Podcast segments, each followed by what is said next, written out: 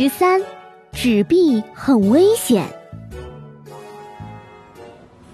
童话镇医院的医疗物资再一次告罄，杨博士急得都快要把胡子揪光了。这时就轮到勇敢的淘淘和多多上场了。淘淘和多多已经在医院里当了快两周的志愿者，除了帮助运送口罩和消毒液。还帮助医院的清洁工爷爷清洁各个楼层的垃圾，在这两周的时间里，每一天都很疲惫，但是也很充实。两个小家伙戴着厚厚的口罩，推着小推车走出医院后门，拐进了一条满是梧桐树的林荫路。梧桐树在冬天掉光了叶子。新的嫩叶还没长出来，不过枝头已经发了新新的嫩芽，远远望过去就像一层浅绿色的绒毛。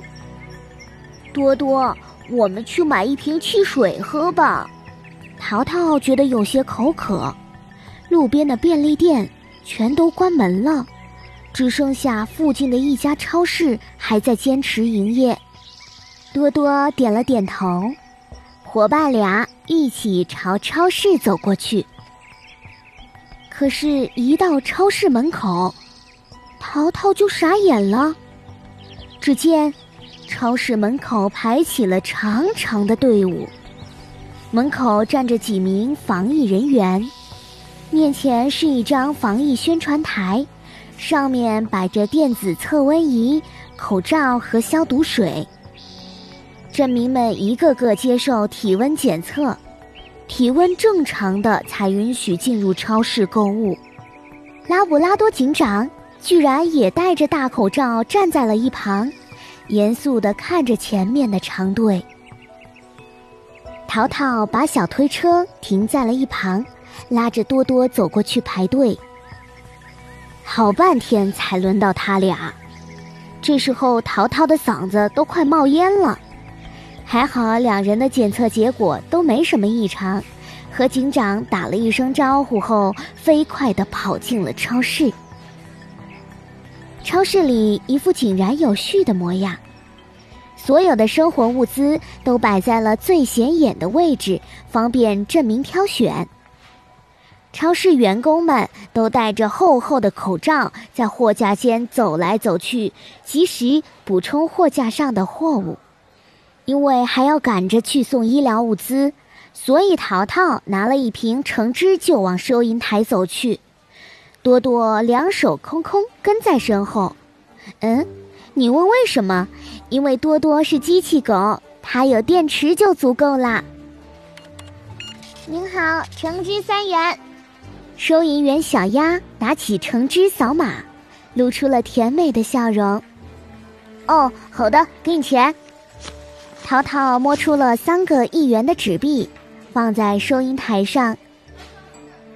可是小鸭子一脸嫌弃的表情，他有些迟疑的问道：“嗯，淘淘，你有没有手机呀？要不扫码付费吧？”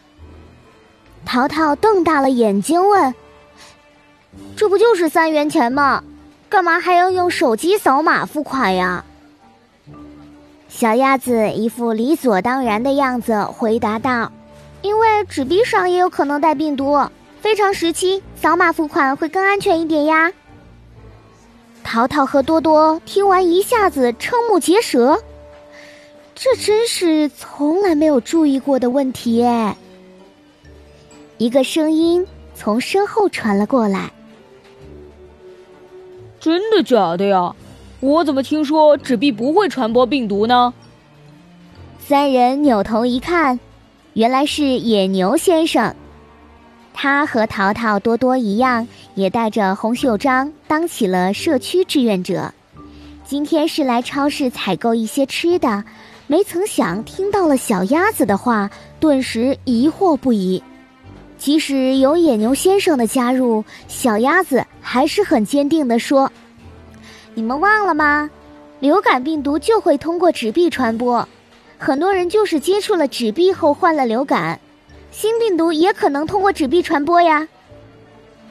野牛先生搔了搔头，为了做好社区防疫志愿者这份工作，他特意查了很多资料，对病毒的传播途径已经很熟悉了。但是他还是不太相信纸币传播病毒的说法。想了一会儿，他看着小鸭子说：“据说病毒通过纸币传播的可能性很低呀。现在新病毒肺炎的主要传染源是感染了新病毒的肺炎患者，纸币作为载体，其被污染的可能性很小，而且病毒在纸币的存活几率很小。”所以我觉得病毒通过纸币传播的可能性很低。小鸭子摇了摇头，胸有成竹地说：“嗯，您的理解是错误的，野牛先生。病毒的生存与温度和湿度有密切关系，温度越高，病毒越难存活。在五十六度的温度下，三十分钟即可使病毒全部灭活。”在室温二十五度时，病毒很快会丧失传染性。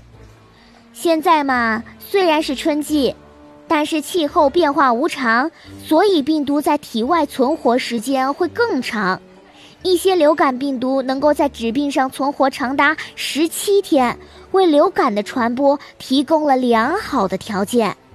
说到这儿，小鸭子掏出了一双消毒手套。捏起了收银台上的三张纸币，轻轻放进了收银柜，抬起头笑了笑。所以我认为纸币是带有细菌和病毒比较多的物品，在使用纸币时一定要注意卫生。嗯，能不用纸币当然是最好了。淘淘、多多和野牛先生纷纷点了点头。新病毒疫情虽然严重。但是并非不可战胜，只要科学防治，用正确的医疗知识来武装自己，相信我们一定能打赢这场没有硝烟的战役。小贴士，你知道吗？一张纸币可能带有数万个细菌和病毒。香港城市大学研究显示。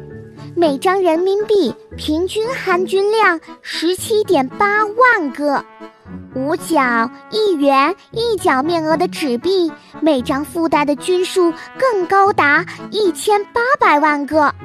纽约大学的科学家研究显示，在每张一美元纸币上有超过三千种细菌病毒栖身，因此纸币是污染最严重的物品之一。被污染的可能性小的说法是不靠谱的，纸币可以传播疾病，这是不争的事实。防疫期间，手机扫码付款是很方便的一件事儿。如果小朋友们接触到了纸币，那也记得手部的清洁卫生哦。